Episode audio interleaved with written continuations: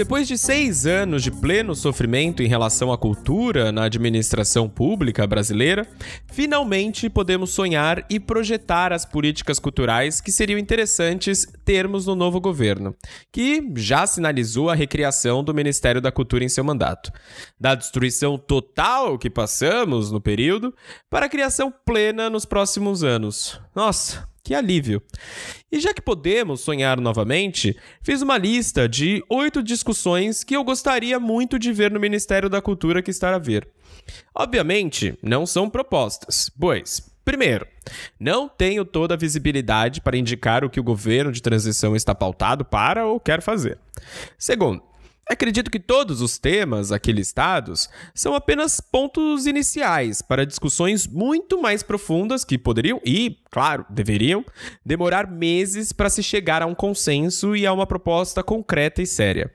E terceiro, o governo de transição foi justamente selecionado para que se façam essas propostas e guie a próxima administração para o que será o próximo governo.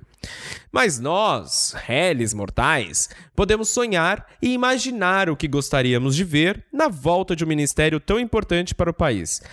E sonhar novamente é muito bom. Então, sem mais delongas, vamos às oito discussões que seriam interessantes ver no Ministério da Cultura brasileiro. E eu vou começar com uma discussão tanto quanto polêmica. Para facilitar o acesso aos temas, vou listar os tópicos e indicar o minuto em que eu começo a falar sobre o assunto. Assim, você não precisa escutar tudo para ir ao tema que você tem mais interesse. Vamos aos temas. Primeiro, NFTs. 3 minutos e 4 segundos. Segundo, revisão das políticas públicas para museus. 5 minutos e 52 segundos. Terceiro, arte digital com mais autonomia no CNPC. 11 minutos e 48 segundos. Quarto, Funarte e o digital. 15 minutos e 55 segundos. Quinto, digitalização de acervos. 19 minutos e 14 segundos. Sexto, leis de incentivo. 23 minutos e 21 segundos. Sétimo, taxação de grandes fortunas. 25 minutos e 48 segundos. Oitavo, não ter nostalgia. 28 minutos e 40 segundos. Primeiro, NFTs. Eu sei, vocês já estão cansados, não querem saber disso, não aguentam mais essa sigla, odeiam tudo que está relacionado a ela e não fazem questão de querer saber mais. Eu sei, eu sei. Mas, querendo ou não, as criptomoedas e os ativos virtuais vieram para ficar e provavelmente farão parte de nossas vidas por um bom tempo. Mesmo que a cotação esteja baixa agora e há casos de intermediárias quebrando, a tecnologia existe e continuará sendo usada. Ela é muito mais do que apenas a especulação com divisas. Além disso, a regulação brasileira para as criptos já foi aprovada na Câmara dos Deputados e está só esperando a sanção presidencial para entrar em vigor. O projeto de lei 4401 de 2021 irá regulamentar todas as intermediárias e a criação de criptomoedas em território nacional. Segundo alguns especialistas, o projeto é bem amplo e exige que haja no futuro regulação específica para cada tema, como no caso dos NFTs.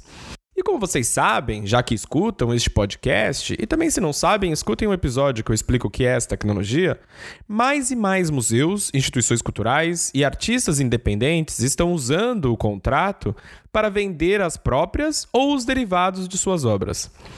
Há diversos casos ao redor do mundo de empresas que agora fazem parcerias com museus para criar NFTs baseados em seus ativos, ou seja, suas obras de arte. Um caso exemplar é o da francesa La Collection, que fez uma parceria com o British Museum, lá em Londres, para vender algumas de suas obras em NFTs. E eram obras que eram, foram feitas para serem replicadas. E como mais e mais essa tecnologia está presente no setor cultural, é importante o Ministério já contemplar em suas próximas políticas e articulações. Até porque, como os NFTs ainda não estão regulados dentro do PL proposto, quem irá direcionar as discussões sobre o tema? Muitos artistas independentes veem na tecnologia uma possibilidade de vender seus trabalhos de forma mais dinâmica, pois estão longe de grandes centros e não fazem parte do mercado, principalmente do Sudeste brasileiro. E até de forma mais justa, já que o contrato pode ser customizado para que ganhe dividendos todas as vezes que a obra for revendida. No fim, o NFT, se visto como uma tecnologia e não como especulação, pode ser uma ferramenta útil para promover artistas que não teriam outros meios de divulgar seu trabalho e também para descentralizar a produção e consumo dos grandes centros do país. Segundo, revisão das políticas públicas para museus. Quando Gilberto Gil foi ministro da Cultura, sua administração criou diversos marcos políticos para a construção e manutenção dos museus. Desde definições sobre o que é um museu, até a criação de um sistema que, mais tarde, se desdobraria no Instituto Brasileiro de Museus, o IBRAM. Embora os marcos e as políticas criadas naquele momento foram de extrema importância para o setor museológico, há mais de 10 anos que eles não sofrem alteração e não são atualizados considerando os novos usos e funcionamentos de como o museu atua hoje em dia. O ICOM, para você ter uma ideia, que é a entidade que guia o setor museológico mundialmente, reviu em 2022 o significado de museu. Para a instituição, o significado anterior não abarcava tudo o que os museus fazem hoje em dia, até porque houve uma mudança de paradigma no uso e na atividade de um museu.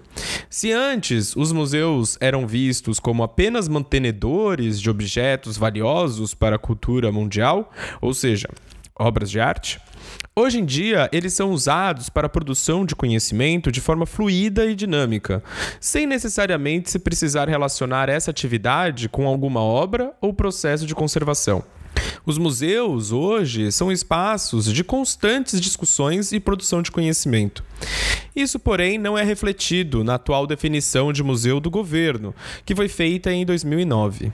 Segundo a lei de museus, e abre aspas, consideram-se museus, para os efeitos desta lei, as instituições sem fins lucrativos que conservam, investigam, comunicam, interpretam e expõem para fins de preservação, estudo, pesquisa, educação, contemplação e turismo, conjuntos e coleções de valor histórico, artístico, científico, técnico ou de qualquer outra natureza cultural, abertas ao público, a serviço da sociedade e de seu desenvolvimento. Fecha aspas. Essa era a definição que estava contemplada até hoje. Reparem no foco nos conjuntos e coleções de valor, ou seja, basicamente as obras de arte. A alteração do ICOM, porém, contempla outros valores. Como diz a nova definição. O museu é uma instituição permanente, sem fins lucrativos, ao serviço da sociedade, que pesquisa, coleciona, conserva, interpreta e expõe o patrimônio material e imaterial. Os museus, abertos ao público, acessíveis e inclusivos, fomentam a diversidade e a sustentabilidade. Os museus funcionam e comunicam ética, profissionalmente e com a participação das comunidades, proporcionam experiências diversas para educação, fruição, reflexão e partilha de conhecimento. Fecha aspas. Em outras palavras, além da questão expositiva e também da preservação, exibição e produção de conhecimento sobre a coleção, os museus também são responsáveis pelas discussões e investigações de outras experiências relativas à produção de conhecimento, sejam elas sobre obras materiais ou imateriais. Além disso, há um enfoque na comunidade do entorno do museu, o que antes era muito difícil de se ver. Se antes as instituições museológicas tinham como preceito algo mais estático e historiográfico, sem conexão com o lugar onde estão inseridos, hoje os museus são centros de pesquisa sobre assuntos mais diversos, incluindo o seu redor se saiu de uma perspectiva estanque para uma mais dinâmica e ampla. Por causa disso, seria interessante ver as discussões sobre políticas públicas contemplando esse aspecto mais amplo do setor, inclusive dando mais espaço e oportunidades para curadores nas mais diversas fases de carreira. A arte contemporânea, no fim, está muito mais na troca de saberes e na produção de discurso do que necessariamente na exibição de obras de arte propriamente ditas. Outro ponto importante a se debater é a questão das organizações sociais. As OS, como são conhecidas, foram uma solução rápida e até eficaz para se driblar a burocracia da gestão pública, dando às instituições mais espaço para contratações e organização de outros eventos. O grande problema das OS, porém, é que se entra em uma discussão mais quantitativa do que qualitativa, uma vez que as OS precisam necessariamente prestar contas sobre o valor repassado pelas entidades governamentais, e isso se faz majoritariamente com números. Exposições que não atraem grande público, como de artistas e curadores emergentes ou início de carreira, por exemplo, elas são deixadas de lado para se dar lugar às exposições blockbusters, ou seja, de grandes nomes e conectados com o imaginário geral. Somente elas acabam sendo atrativas para se organizar, pois sozinhas conseguem atingir metas de público e também de alcance de mídia.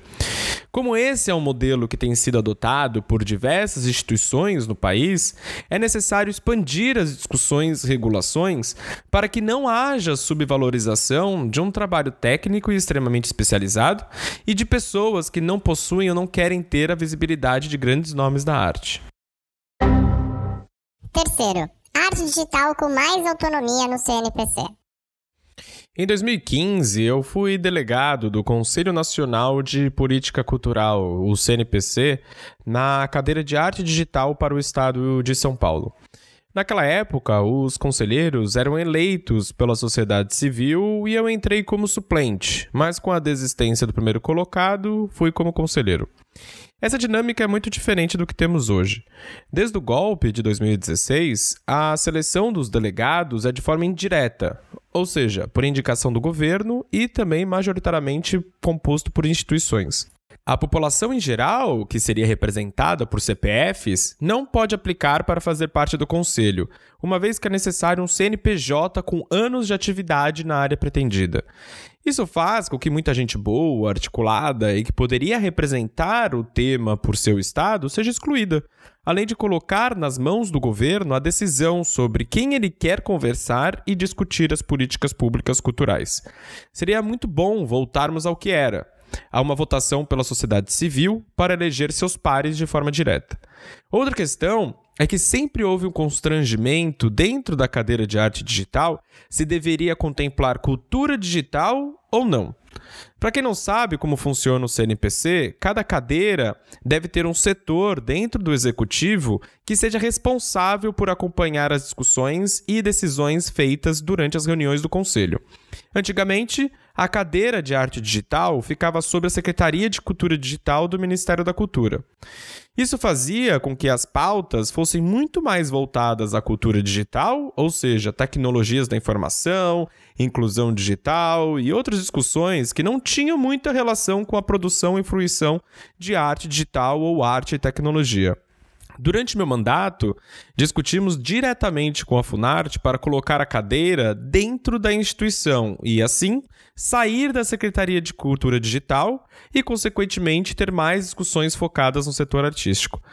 O então presidente da Funarte, Francisco Bosco, concordou e publicou no dia 11 de maio de 2016 a portaria da presidência de número 119, em que movia a cadeira para dentro do Centro de Artes Visuais da instituição. Foi um marco histórico em que finalmente a arte digital estava sendo reconhecida como um tema artístico e não de estratégia digital do ministério.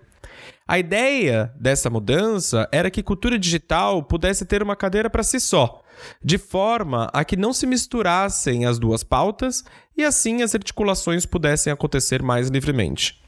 Como sabemos, porém, o golpe veio junto com o desmantelamento das políticas culturais até então feitas e não vimos como essa mudança poderia afetar o setor diretamente.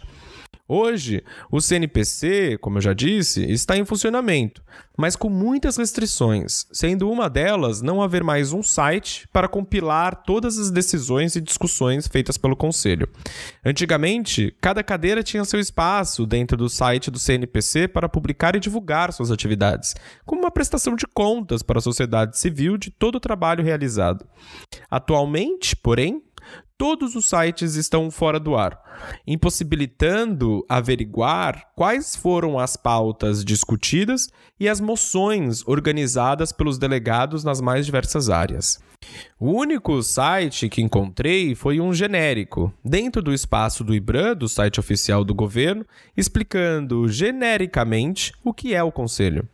Enfim, como o exercício aqui é sonhar, seria muito proveitoso ver o CNPC de volta ativa de forma transparente e retomando essas diversas discussões que foram tão importantes antes do golpe acontecer.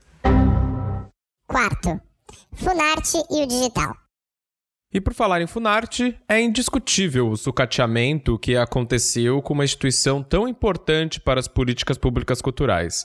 A Funarte, historicamente, teve papel extremamente importante em definir parâmetros e levantar questões pertinentes para o setor artístico em geral. Eu, por exemplo, em 2010, me beneficiei de uma dessas políticas quando eu ganhei uma bolsa para pesquisar a produção de arte e tecnologia no Sudeste.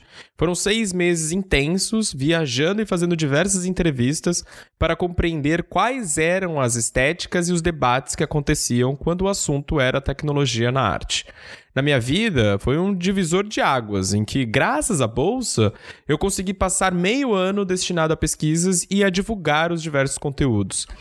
Foi essa política pública, este edital, que no fim me lançou como pesquisador e da qual estou colhendo frutos até hoje. As políticas públicas de incentivo à pesquisa fora de instituições acadêmicas são extremamente importantes por isso, para descobrir novos talentos e novos profissionais em áreas muitas vezes carentes do devido suporte. E para fazer um meia-culpa aqui também, e não ser tão injusto, a Funat já sofria de um declínio quando o golpe veio. E também, embora todo o caos político, alguns administradores durante esse período, de 2016 até hoje, tentaram a todos os custos manter a instituição viva, mesmo que por aparelhos. De qualquer forma, seria ótimo ver um novo respiro na instituição e vê-la voltar a formar pensadores e investigadores nas mais diversas vertentes artísticas. E baseado nisso, também seria de extrema importância ver a arte e tecnologia nas discussões promovidas pela entidade. Desde sempre, a Funarte ignorou esse tipo de produção pelos mais diversos motivos, desde a falta de verba para focar em algo além do que já estava previsto, e isso era algo imutável, tá? Que nunca conseguia ser atualizado, segundo um dos presidentes da instituição, e até a falta de interesse dos diretores do Centro de Artes Visuais. Muitos dos nomes selecionados pela Funarte para dirigir as diferentes áreas tiveram grande carreira nos setores artísticos tradicionais. É, mas pouquíssimos tiveram experiência com produção de arte contemporânea que envolvessem mídias digitais. A considerar que, teoricamente, a cadeira de arte digital, como eu disse há pouco, está sob o Centro de Artes Visuais, seria extremamente importante ver políticas públicas para o setor como incentivos à pesquisa, à produção e até curadoria de exposições. Claro que os desafios de administrar uma instituição com diversos espaços pelo país e só a manutenção deles consome grande parte do orçamento alocado são gigantes, mas também essa é uma das qualidades. Tendo já esses espaços para gerir, facilita com que as atividades sejam organizadas e rapidamente se consiga ativá-los com discussões artísticas focadas nas políticas públicas. Voltar a ter a instituição como ponto importante de discussão das artes no país seria um imenso respiro. Quinto, digitalização de acervos. Este tema chega a ser um tanto quanto controverso, pois é muito difícil criar políticas públicas que tenham grande efetividade no tema, considerando que envolve equipamentos caros e padronizações que dependem da tipologia da coleção. De qualquer forma, o IBRAM, que administra diversos museus públicos, por exemplo, já faz um trabalho exemplar com os museus da rede, principalmente com a taxonomia dos metadados dos conteúdos inseridos no Tainacan, que é um serviço público de código aberto para administrar coleções digitais. O desafio aqui seria ampliar a digitalização dos acervos brasileiros de forma consistente e gerar um repositório ou agregador online que possa mostrar internacionalmente o valor da cultura brasileira. Em Portugal, por exemplo, por causa do Plano de Recuperação e Resiliência, conhecido aqui como PRR, que foi criado justamente é, para ter um financiamento e um suporte pós-Covid, há demanda e, claro, investimento para se digitalizar cerca de 90% do patrimônio cultural local, de forma a incorporar esses registros à europeana e também divulgar a cultura do país internacionalmente. A estrutura governamental de Portugal é um pouco diferente da brasileira. O Ministério da Cultura ele é dividido em direções gerais, como artes, patrimônio cultural e bibliotecas, e depois subdivide-se em direções regionais, que se focam em determinadas partes do país. Isso faz com que se consiga definir especificidades para cada direção regional e considerar o país como um todo, sem ter que criar uma entidade guarda-chuva para todo o território nacional. A meta para digitalizar quase todo o patrimônio das instituições cadastradas, ou seja, quase a totalidade de museus públicos, é até 2030, com metas para cada ano. É muito interessante ver uma política pública única que abarca as diferenças regionais e preocupa-se com a digitalização e divulgação do conteúdo nacional. No Brasil, por enquanto, não se tem algo similar à europeana, mas é possível se discutir meios de agregar os conteúdos feitos com dinheiro público e espalhados pelos sites brasileiros em uma única plataforma. O que se quer aqui é divulgar o conteúdo, então não há preocupação de dividir visitantes ou duplicação de registros, até porque uma boa discussão seria não causar trabalhos duplicados para as equipes tão pequenas quanto as dos museus. E depois da pandemia, deixar o digital e a digitalização de museus para trás é um tiro no pé, uma vez que se viu um crescimento gigantesco pela demanda desse conteúdo online. Outra questão é o que se fazer com esse conteúdo digital. Hoje em dia, o que basicamente se vê são os museus colocando suas coleções online de forma bem simples, com apenas imagem, majoritariamente em baixa resolução, com informações técnicas como título, data, autor e que nada comunica com o público amplo e sem nenhum tipo de produção de conteúdo ao redor. É por causa desse vácuo que grandes empresas, principalmente de tecnologia, estão ocupando esses espaços e criando serviços para que os museus e instituições culturais possam facilmente, entre aspas, criar conteúdos online. Os grandes problemas são que isso faz com que a equipe do museu duplique seu trabalho, uma vez que eles têm que cuidar do seu sistema interno, além do externo, né, da empresa terceira, e também porque a discussão de como as obras de arte devem ser exibidas no digital fica por responsabilidade de uma empresa que de nada tem a ver com a missão e o cuidado do setor museológico. A fruição do conteúdo digital deve sim ser uma das preocupações do futuro do Ministério da Cultura, justamente para trazer para quem conhece, para quem sabe, o debate sobre como trabalhar com obras no meio digital para um grande público. Sexto, leis de incentivo. Talvez até mais polêmicas que os NFTs, as leis de incentivo à cultura devem voltar a ser pauta do governo. Durante todo o golpe, nós vimos a Rouanet ser usada torto e à direito pela extrema-direita como desculpa para aniquilar a cultura do país. E ela não foi somente usada dentro da cultura, mas também para o crescimento ou ressurgimento da polícia dos bons costumes, e com isso angariar votos para a eleição que estava por vir. Enquanto mamadeiras de piroca voavam pelo imaginário dos agressores de extrema-direita, sem mais nem menos, diversos artistas e instituições se viram sem possibilidades de buscar financiamento com as empresas privadas por causa da extinção do recurso mais usado até então para financiamento de projetos culturais. Além disso, há grande receio no Brasil, e também por não ser muito vantajoso economicamente, mas sim extremamente necessário culturalmente, de se investir diretamente, sem incentivos, nas manifestações artísticas. Deve-se urgentemente voltar a discutir meios de conseguir facilitar o investimento de empresas no setor cultural. Mais um ponto importante. Eu não acredito que a volta da Rouanet seja a melhor alternativa. Eu tenho diversas ressalvas quanto à real eficácia desse modelo para o estímulo da cultura brasileira, que é um modelo que privilegia grandes nomes e números.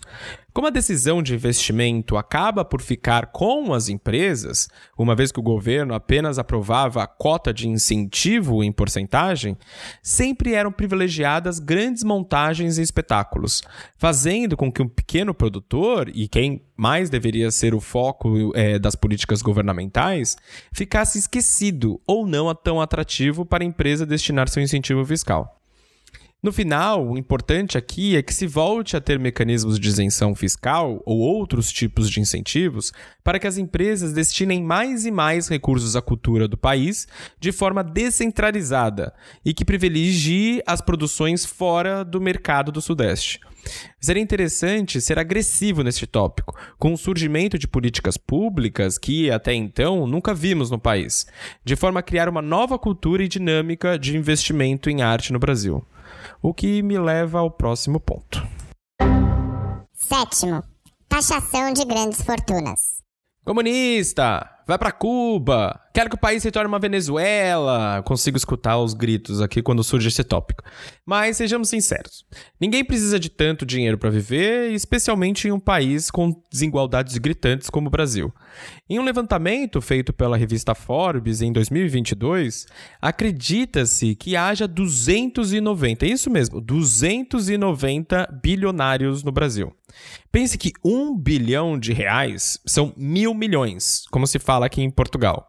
E mil milhões são muitos milhões para uma pessoa só. Mas a lista dos 10 maiores bilionários mostra que somente esse seleto grupo tem muito mais do que apenas um bilhão. Para que tanto dinheiro? E se uma pessoa tem o direito de ter isso, por que não reverter uma parte para o setor cultural, por exemplo?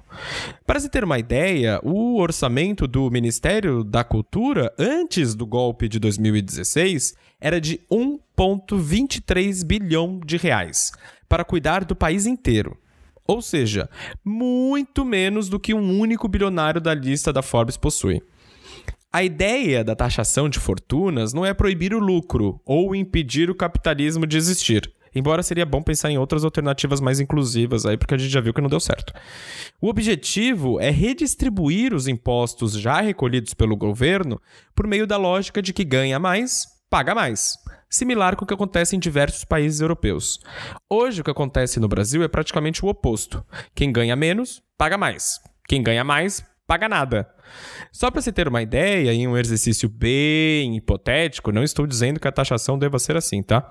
Se pegarmos o maior bilionário do país escolhido pela Forbes, que acumula uma fortuna de 72 bilhões de reais, e apenas 1% da fortuna dele fosse destinada à cultura, se teriam 720 milhões de reais entrando diretamente na produção artística do país.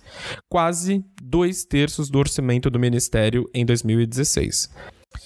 E para quem acha que isso é coisa de petista, comunista, etc., saiba que, na verdade, a taxação de fortuna já está contemplada na Constituição brasileira.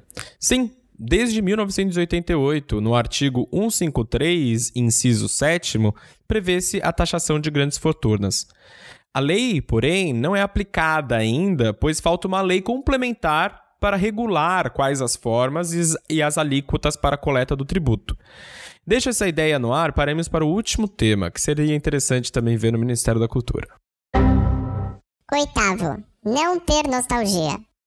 Eu sei, parece idiota, mas o trauma de perder um governo democrático tão sorrateiramente faz com que o desejo de voltar ao que era muito mais forte do que podemos controlar. Dá vontade de ver tudo de volta no lugar como foi deixado para que possamos caminhar no mesmo trajeto que antes. Mas além disso não ser possível, já que houve uma mudança gritante na sociedade desde o golpe, agora com a zona que a casa está, é a hora de projetarmos para o futuro que queremos e não reviver um passado que já não existe mais. O slogan do governo de transição, bem acertadamente, é Brasil do futuro. É o momento de imaginarmos onde gostaríamos de entrar e como fazer para chegar lá. Mudar os erros e estruturas antigas e focar no porvir, em um futuro que será mais interessante para todos nós. Tentar retomar o que era antes pode ser muito perigoso para os próximos anos e até os próximos governos. Até por isso que a administração do novo Ministério da Cultura deve contemplar exatamente isso: ser um respiro, um jato de ar em uma situação completamente sufocada pela destruição feita até agora no setor, e contratar pessoas e discutir temas que demonstrem que o governo está antenado com as discussões atuais. E com isso, eu fecho essa lista com um grande alívio de poder brincar e de imaginar, de voltar a discutir as políticas públicas com interlocutores que querem nos escutar. Nossa, que alívio. O logo deste podcast usa um ícone feito pelo FreePic e a primeira música, uma mixagem com erros de computador, possui diversas entradas na internet, o que não impossibilitou identificar devidamente o autor. Se você tiver alguma pista, por favor, deixe nos comentários ou me escreva pelo meu site paisagemfabricada.com.br. Até breve!